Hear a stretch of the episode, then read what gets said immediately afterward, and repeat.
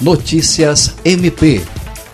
O Ministério Público do Estado do Acre, por meio da Promotoria de Justiça Cumulativa de Porto Acre, viabiliza, junto à Prefeitura do município, a entrega de 1.097 kits de alimentação para as famílias dos alunos da rede pública local.